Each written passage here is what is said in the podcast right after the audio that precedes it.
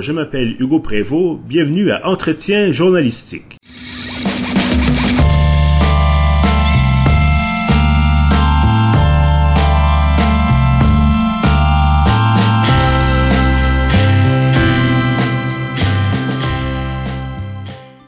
Bonjour et bienvenue donc à ce cinquième épisode de notre série d'entrevues avec des figures marquantes du journalisme d'ici et d'ailleurs. Aujourd'hui, je reçois euh, en fait directement de Québec euh, euh, Michael Bergeron, auteur, chroniqueur et jusqu'à tout récemment animateur de radio. Bonjour Michael. Bonjour Hugo, merci de, dire que je suis une figure marquante euh, du journalisme. voilà. Euh, donc évidemment, euh, également, vous êtes bien entendu journaliste, on l'aura deviné. donc je le disais à l'instant, vous venez de, bon, il y a quelques jours maintenant, de, compléter votre mandat, en fait d'annoncer votre départ de la station CKIA, la station de radio à Québec. vous animiez jusqu'à tout récemment l'émission Québec Réveil. on va évidemment aborder cette la question de CKIA, la question de votre départ. Euh, mais avant, j'aimerais revenir un peu sur votre parcours, quand même, un parcours quand même assez atypique. Euh, vous êtes entre autres passé par la Côte-Nord, vous êtes passé par Radio-Canada. Est-ce que vous pourriez me donner un peu plus de détails sur votre, votre parcours professionnel?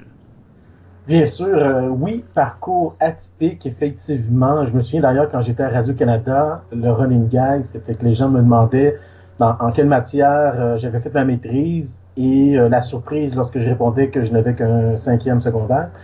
Euh, donc moi en fait je suis un ancien technicien de son et je pensais plus être dans l'ombre euh, par la mise en le montage, à la radio entre autres. J'ai toujours aimé la radio. Et puis étant un très grand fan de musique, il faut dire j'étais adolescent et, je faisais déjà des sites web que je montais moi-même en codant HTML et tout, juste pour faire la promotion de groupes euh, faire des critiques d'albums. Puis mhm. J'aimais déjà vraiment ça. Donc, il y a des gens qui m'ont dit, tu devrais venir faire des chroniques en ondes, tu, devrais partager ta passion pour la musique. Et c'est comme ça que j'ai fait des chroniques à CIBL à l'époque, à Montréal, euh, pour ensuite devenir co-animateur. Euh, et j'ai tellement eu la piqûre, j'ai tellement aimé ça, que j'ai finalement euh, arrêté de faire du son, que je faisais également du son dans des shows pour juste me lancer dans les médias. Euh, Quelqu'un m'a proposé d'écrire dans son journal, j'ai commencé à écrire, puis ça s'est fait petit à petit. Et euh, voilà, donc euh, depuis maintenant 16 ans, depuis 2002, donc j'ai été longtemps journaliste culturel, donc justement à Québec, à Chiz, la radio de l'Université Laval, pour Bang Bang, qui finalement a été acheté par Le Voir par après. Mm-hmm je continue à voir par après, mais bon, j'ai finalement abouti comme j'ai travaillé dans des radios privées, j'ai travaillé, j'ai fait de la pige pour différents magazines, j'ai travaillé dans une radio privée à Sept-Îles, pour Radio-Canada à Sept-Îles, pour Télé-Québec.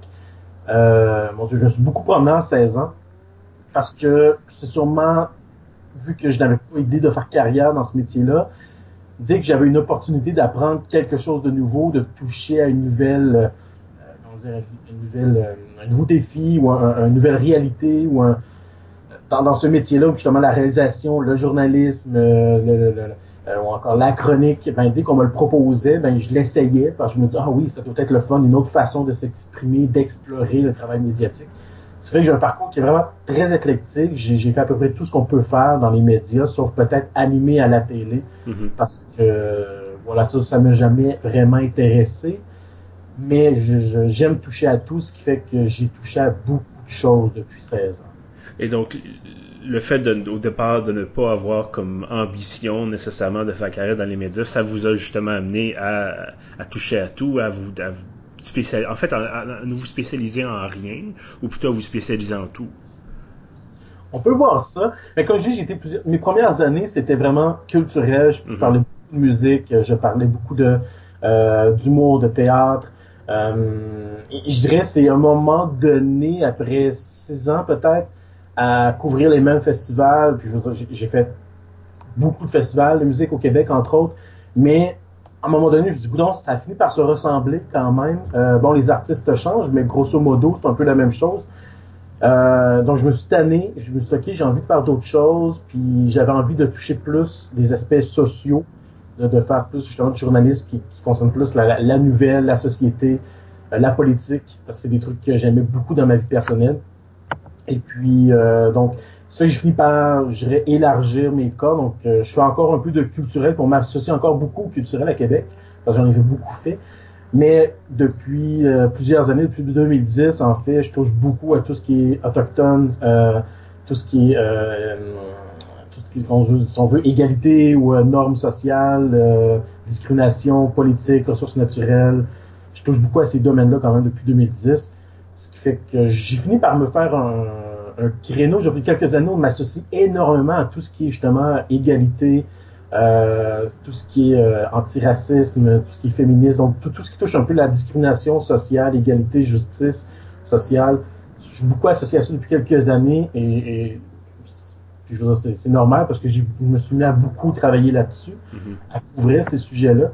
Mais euh, oui, donc je suis comme passé de journaliste culturel à journaliste plus politique, société.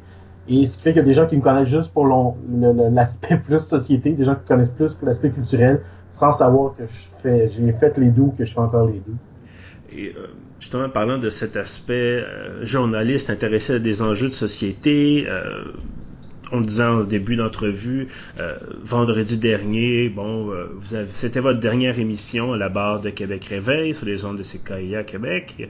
Euh, vous avez parlé entre autres dans votre, euh, si on peut appeler ça peut-être votre discours d'adieu, vous avez parlé, bon, d'un côté de, de la fatigue peut-être que vous aviez euh, euh, accumulé, de l'énergie qui était nécessaire pour euh, animer. Ça, on, pourra, y revenir très bientôt. Mais vous avez également évoqué la, la question de la résistance radiophonique. Bon, Québec, on le sait, peut-être souvent dépeinte à tort, euh, sans doute, comme capitale, si on veut, de la, de la radio d'opinion, pour ne pas dire la radio poubelle. mais bon, également, Québec, il n'y pas, seulement, par exemple, le choix, il y a également, bien sûr, Radio-Canada, entre autres, il y a d'autres stations, certainement. Est-ce que, dans votre, dans votre vision des choses, est-ce que c'est, est-ce que ces, ces, ces stations, peut-être, euh, plus connu peut-être que CKIA ou peut-être plus euh, davantage dans la norme Est-ce que ces stations-là ont, ont, échoué dans leur mandat de, s'intéresser à, tous les sujets d'importance? Oui et non. Ça dépend de la station. Euh, je, ne sais pas si on peut nécessairement reprocher à des radios commerciales privées comme Énergie ou comme Radio X d'échouer de parler de, ces sujets-là? Est-ce que ça serait est-ce que ça serait bien? Oui. Est-ce qu'elle doit nécessairement le faire? Là, après ça, je pense qu'il y aurait matière à débat. Euh, euh, ils ont des, ces, ces, stations ont des journalistes, donc elles font quand même de l'information, mais les, les émissions qu'elles font, euh, il est beau avoir des affaires publiques dans leur émission. C'est pas des c'est pas nécessairement des émissions d'information, c'est plus des shows. Euh, Eric Duhem en entrevue, il a dit en premier qu'il fait un show de radio, il ne fait pas une émission d'information, il fait un show de radio. Mm-hmm. Donc est-ce que est-ce qu'elle passe à côté de ce qu'elle devrait faire? Bon, moi je pense que ce n'est pas nécessairement une raison pour tasser certains certains enjeux. Mais après ça, je, pense que leurs points peuvent se défendre quand même. Par contre, euh, il y a peut-être certaines radios qui, je pense, qui devraient avoir un mandat plus large qui peut-être, oui, échappe certains sujets. Euh, oui, je pense entre autres à Radio-Canada, évidemment, qui, sur certains trucs, font très bien ce qu'ils doivent faire. Et bien Québec sont numéro un, bon, évidemment, ça, ça, dépend toujours comment on, regarde les numériques, c'est BBM, mais reste que euh, selon le marché, puis là, bon, numéro un, Radio-Canada, le matin Québec. Euh, mais je pense quand même qu'il y a des lacunes et c'est un peu ça que nous, à CKIA, quand on a bâti la quotidienne que j'ai animée pendant deux ans, on, s'est dit qu'on allait venir combler, qu'on allait venir remplir les trous qui sont laissés vacants parce que, qu'on le veuille ou non, le fait que plusieurs radios populaires sont des radios d'opinion de droite, ben c'est sûr que ça influence l'ensemble du marché. Puis il y a tout un pan qui est un peu mis de côté à Québec. Euh, donc oui, un peu nous, euh, cette idée de la résistance radiophonique, c'est cette idée que ben, il y a beaucoup de sujets qui sont mis de côté, qui sont pas mis de l'avant, qui, qui, doivent aussi avoir leur tribune, qui doivent être traités, euh, et non pas en tant que nécessairement relayeur, mais juste au moins de les traiter comme un journaliste traite une information, traite un événement, traite un enjeu. Parfait. Et euh, on revient à l'idée de, la résistance. Vous-même, bon, évidemment, animateur d'émissions de radio, euh, radio engagée, peut-être, on pourrait-on la décrire ainsi, euh, également chroniqueur au voir où vous signez des textes d'opinion, vous avez également votre propre, blog, oui, dis-je, en tentant de bien prononcer. Euh, est-ce qu'il n'y a pas un risque d'avoir trop, peut-être trop de, chapeaux à porter en, même temps? Il y a un risque. clairement, il y a un risque. Euh, et oui, j'ai beaucoup de chapeaux. Donc, euh, tantôt, je signe un texte qui est purement dans la tradition journalistique, un article. Euh, après ça, je vais, signer une chronique où je vais peut-être analyser une situation, mais je vais quand même y apporter ma couleur, ma vision, mon point de vue. Euh, après ça, je vais animer en ondes où je vais commenter une information. Donc oui, il y, a un, danger. Euh, par contre, la façon que je jongle avec ce danger-là, je, ne tourne pas non plus dans les coups de gueule. Mhm. Euh, oui, je vais donner mon opinion, je vais donner ma vision, je, transmets mes valeurs dans ce que j'écris, mais je ne fais pas de coups de gueule non plus. J'essaie quand même toujours d'appuyer ma vision, mes valeurs à partir. Quand même, mes, réflexes journalistiques sont là quand même, même dans mes chroniques. Mais, mais, la façon de travailler l'information quand même demeure là. Euh, d'un autre côté, j'essaie aussi de jongler avec ça euh, en ne cachant pas mes couleurs non plus. Donc, même si je signe un texte journalistique, c'est un article, puis que j'ai pas mon opinion qui est dedans, que bon quelqu'un qui ne connaît pas mes opinions pourrait lire l'article, je pense, puis il y aura un article qui se tient en bonne forme, comme on peut retrouver dans plein d'autres médias.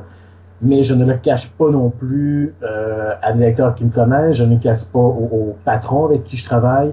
Donc, je, je, considère que si un média vient me chercher comme journaliste parce qu'il connaît mes couleurs, il connaît aussi mes sensibilités, il connaît les enjeux que j'aime, il sait comment je traite aussi les enjeux. Euh, donc, moi, je fais le pari que si on vient me chercher, c'est parce qu'on est quand même conscient de cette couleur-là que j'ai. Euh, après ça, on pourrait débattre hein, de qu'est-ce que l'objectivité, euh, la neutralité, l'honnêteté, la transparence. Euh, je crois plus ou moins à l'objectivité, mais ça n'empêche pas de pouvoir faire quand même un travail journalistique qui est bien fait avec des normes qui sont là mais j'assume ma couleur même quand je tombe dans le journalisme. Donc c'est ma manière de peut-être jongler avec ça. Donc pas tomber non plus dans le coup de gueule gratuit avec une envolée qui est basée sur du vide, comme le font certains animateurs ou certains chroniqueurs ou chroniqueuses, sans euh, mais euh, sans cacher non plus mes couleurs quand je tombe dans du truc, dans des trucs qui sont purement journalistiques. C'est pas évident. C'est une, une, ligne qui est très mince. Je vois pas, je dis pas que je le réussis tout le temps. Je dois l'échapper de temps en temps. Mais je pense quand même que ma moyenne au bâton doit être correcte. Je pense. Parfait. Journaliste engagé, donc, euh, qui alimente régulièrement euh, plusieurs plateformes. Euh, malgré tout, bon, vous quittez après deux ans à la barre de l'émission du matin CKIA. Est-ce que le journalisme engagé fatigue? Je dirais c'est plus animer une émission d'affaires publiques dans une radio indépendante qui fatigue. Mm-hmm. Euh, j'ai fait ce, cet emploi-là, ben, c'était comme réalisateur, mais je l'ai fait deux ans à Radio-Canada et ça a été moins dur de le faire là-bas parce que il y a une structure, il y a une structure euh, financière, il y a une structure euh, au point de vue des ressources humaines, j'aime pas ce terme-là, mais bon, il y a une structure au point de vue des ressources humaines, ce qui faisait que le, poids était moins lourd. quand je quittais le bureau, je quittais le bureau dans une radio indépendante, ce sont des petites équipes, donc, on a beaucoup de choses à faire, on a beaucoup de choses à gérer avec peu de gens. Euh, ce qui parfois la journée semblait ne jamais se terminer. Euh, donc, c'est pas juste l'horaire qui est difficile, c'est qu'il y a beaucoup d'autres choses, il y a beaucoup d'autres pressions ou beaucoup d'autres trucs à gérer. Et je dirais que c'est plus ça qui est venu un peu, euh, qui, a alimenté la fatigue. Et j'ai senti que je, je devais peut-être justement me prendre le recul pour me reposer, pour ne pas me brûler complètement. Euh, bon, je dois dire aussi, je suis quelqu'un qui, aime faire beaucoup de choses en même temps. Euh, donc, même si je faisais l'émission du matin et que je me levais à 4 heures et tout, euh, je, je continuais mes chroniques, je continuais à faire de la pige, je continuais... Bon. Euh, et donc, à un moment donné, effectivement, ça devenait beaucoup, euh, étant donné que juste faire l'émission du matin aurait déjà rempli mes semaines en, amplement. Mm-hmm. Euh, donc, c'est un peu la fatigue vient un peu de tout ça, c'est que mais oui, il y a peut-être du côté engagé, parce que travailler à CKIA, c'est une forme d'engagement. C'est pas un emploi comme une autre, c'est pas une citation comme une autre, euh, c'est pas un mandat comme un autre.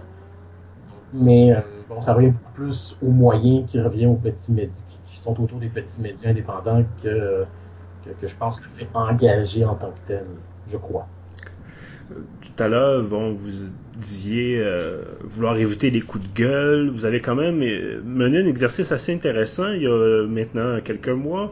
Euh, vous êtes appuyé, bon, si je me trompe pas, sur le chroniqueur Richard Martineau, qui écrit pour euh, Québécois, et vous avez publié un texte d'opinion par jour pendant un mois. Est-ce que vous pourriez peut-être nous parler un peu de, de l'exercice? Oui, ben voilà, c'est que je, je, il y a toujours cette idée. Bon, en fait, ben, je vais reprendre. Parfois, j'entends des gens, euh, ce soit les lecteurs ou les lectrices ou encore les chroniqueurs en tant que tels ou chroniqueuses, qui vont dire ah mais tu sais à quantité de textes qu'ils écrivent euh, c'est normal que des fois ils l'échappent et qu'ils disent une grossièreté on l'entend aussi de la part des fois d'animateurs à Québec comme quoi euh, ils sont tellement longtemps en ondes que c'est normal que des fois ils l'échappent et ils disent une bêtise bon étant moi-même déjà en tout cas j'ai été en ondes à tous les jours pendant longtemps je pense que non ce n'est pas une excuse pour l'échapper. Euh, néanmoins, j'étais quand même curieux. Est-ce que écrire à tous les jours, le fait de devoir tout le temps produire, même qu'on n'a rien à dire, même quand il se passe rien dans l'actualité, même quand on n'est pas inspiré, ou le fait d'écrire à tous les jours, c'est comme on dit, ça enlève une espèce d'inhibition, puis on se laisse aller? Bon, j'étais curieux de voir, est-ce que d'écrire à tous les jours, effectivement, ça finit par nous faire dire n'importe quoi? Est-ce que ça finit par influencer notre manière d'aborder les trucs? Est-ce qu'on finit par tourner les coins ronds? Est-ce que ça finit par nous pousser à donner plus dans le coup de gueule parce qu'on n'a pas le temps finalement de fouiller toutes les informations? Donc, je voulais le tester, je voulais l'essayer. Et bon, je l'ai fait juste un mois. Peut-être que sur six mois, mon, constat aurait été différent, mais sur un mois, je ne dirais pas que je suis fier de tous mes textes que j'ai écrits et je ne crois pas qu'ils étaient tous bons. Par contre, je suis fier de ne pas être tombé une seule fois justement dans l'espèce de coup de gueule, en avançant des théories basées sur aucune information. Je faisais quand même de la recherche avant. Peut-être c'était juste peut-être juste une heure avant. J'avais pas toujours tant de temps parce que j'avais toutes mes autres choses à faire aussi en même temps. Mais pour moi, en tout cas, ça a démontré que ceux qui font des chroniques à tous les jours, euh, qui sont en ondes à tous les jours, puis qui l'échappent, puis qui disent des bêtises, puis qui qui disent des trucs complètement débiles, euh, ben l'excuse du fait qu'ils doivent produire tous les jours, quant à moi, ne tient pas. C'est parce que soit ils prennent pas la peine, soit c'est parce qu'ils veulent le faire, ou euh, ben, peut-être qu'ils en font trop. C'est ça que bon, certaines personnes qui produisent tous les jours produisent à tous les jours à la télé, à tous les jours dans les journaux, à tous les jours à la radio. Peut-être effectivement ils n'ont pas le temps pour rien fouiller, mais là il y a peut-être une question aussi à se poser de leur côté. Là. À un moment donné, euh, si fais trop, puis que ça met à la qualité de ton travail, pose-toi la question je peux sûrement les laisser, surtout au salaire qu'ils font. Je suis sûr qu'ils arriveraient très bien quand même à la fin du mois. Euh, mais voilà, c'est un peu pour tester tout ça. C'est un exercice qui était exigeant, mais très intéressant aussi quand même au bout du compte. Parfait. Et maintenant, bon, euh, je pense qu'on l'a dit quand même plusieurs fois, le, contrat, le mandat à CKIA a pris fin. Euh, je crois que maintenant vous allez vous permettre quelques journées de vacances. Oui, en fait, c'est ça mon, mon plan premier. Euh, plusieurs personnes me demandent qu'est-ce que je vais faire. Euh, moi, tout ce que, ce que j'ai fait, c'est ne pas voulu revenir l'an prochain. Donc, euh, mon contrat, normalement, aurait peut-être aurait été renouvelé. J'ai tout simplement dit non. Et donc, euh, je vais tomber en chômage. Je continue mes chroniques au voir, mais je vais faire deux petites apparitions médium large, mais sinon, euh, j'ai rien de prévu, puis je me prévois rien avant quand même plusieurs jours pour me reposer, euh, reprendre l'énergie, puis voir aussi finalement qu'est-ce que j'ai envie de faire. Euh, si, si je ne sentais pas que animer la quotidienne me brûlait, je l'aurais sûrement continué. Fait que j'ai pas non plus réfléchi à qu'est-ce que j'ai envie de faire à part mes très grands fantasmes de journaliste, mais là, euh, qui dit fantasme dit souvent pas très accessible. Donc, je n'ai pas vraiment réfléchi à ça. Donc, je me donne le temps de repos pour voir qu'est-ce que finalement j'ai envie de faire qu'est-ce que, où est-ce que je suis prêt à aller pour continuer, qu'est-ce que je, n'ai pas envie de faire pour continuer? Donc, je vais me donner le temps de me reposer. Euh, je vais sûrement écrire juste pour le plaisir d'écrire, parce que bon, faut pas non plus devenir complètement oisif, là, c'est dangereux. Euh, mais euh, mon seul plan pour le moment, c'est de me reposer puis prendre ça chill, comme on dit. Parfait. Et euh, est-ce qu'il y a eu des réactions euh, de la part des auditeurs? Euh, je sais qu'en studio, bon, il semblait y avoir quand même des, réactions de vos collègues, évidemment, mais de la part de vos, auditeurs, quelle a été le, justement, c'est ça, leur réaction par rapport à, votre annonce? Ben, beaucoup de réactions touchantes. Et là, justement, les, je veux dire les coquins et les coquines, mais ça, ça, me fait presque regretter de lâcher. non, mais je, je, m'attendais pas à recevoir autant de, réactions en privé sur Facebook, les réseaux sociaux. Euh, je m'attendais pas autant de, réactions de, gens qui soient aussi tristes, euh, peinés, ou qui me lancent autant d'amour, ou qui me disent à quel point pendant deux ans je les ai, j'ai comme, qui avaient redécouvert la radio, que ça leur avait permis de d'enfin entendre quelque chose qui les ressemblait. Ça m'a beaucoup touché, ça me touche encore aujourd'hui. Euh, J'ai dit à la blague, ça me fait presque regretter mon choix. Euh, donc c'est super touchant. Puis c'est surtout ton. Des fois c'est difficile quand on travaille dans un média, euh, surtout à la radio, parce qu'on n'a pas le contact direct avec le public. Des fois c'est difficile de voir l'impact qu'on a chez, l'auditoire ou l'impact qu'on peut avoir dans une région. On, sent des fois que j'ai senti depuis deux ans l'émission grandir parce que euh, des organismes, des politiciens, des, les gens venaient nous voir. On n'avait plus besoin d'aller les chercher. Ils venaient nous voir pour participer, pour nous parler de leurs projets, pour profiter de notre tribune. Donc ça, je l'ai senti grandir pendant deux ans. Mais c'est une chose, sentir l'impact, disons, dans le milieu social, politique, etc., euh, versus le public. Et donc, toute cette vague que j'ai depuis que j'ai justement annoncé mon, départ officiellement. Euh, c'est très touchant. Bon, en tout cas, ça me rend fier quand même de tout ce qu'on a fait depuis deux ans. Je dis oh parce qu'évidemment, c'est un travail d'équipe, là, mm ce matin. Mais ça, ça, me rend vraiment fier de tout ce qu'on a fait. Puis, en tout cas, j'espère que ça va juste continuer à s'agrandir parce que c'est important, cette résistance radiophonique, comme on, disait tantôt. Michael Bergeron, journaliste, chroniqueur et jusqu'à tout récemment animateur radio. Merci d'avoir été avec nous. Merci beaucoup, Hugo, pour l'invitation. Et, et à tous ceux qui nous écoutent, je vous remercie également d'être là. Je vous dis à la prochaine.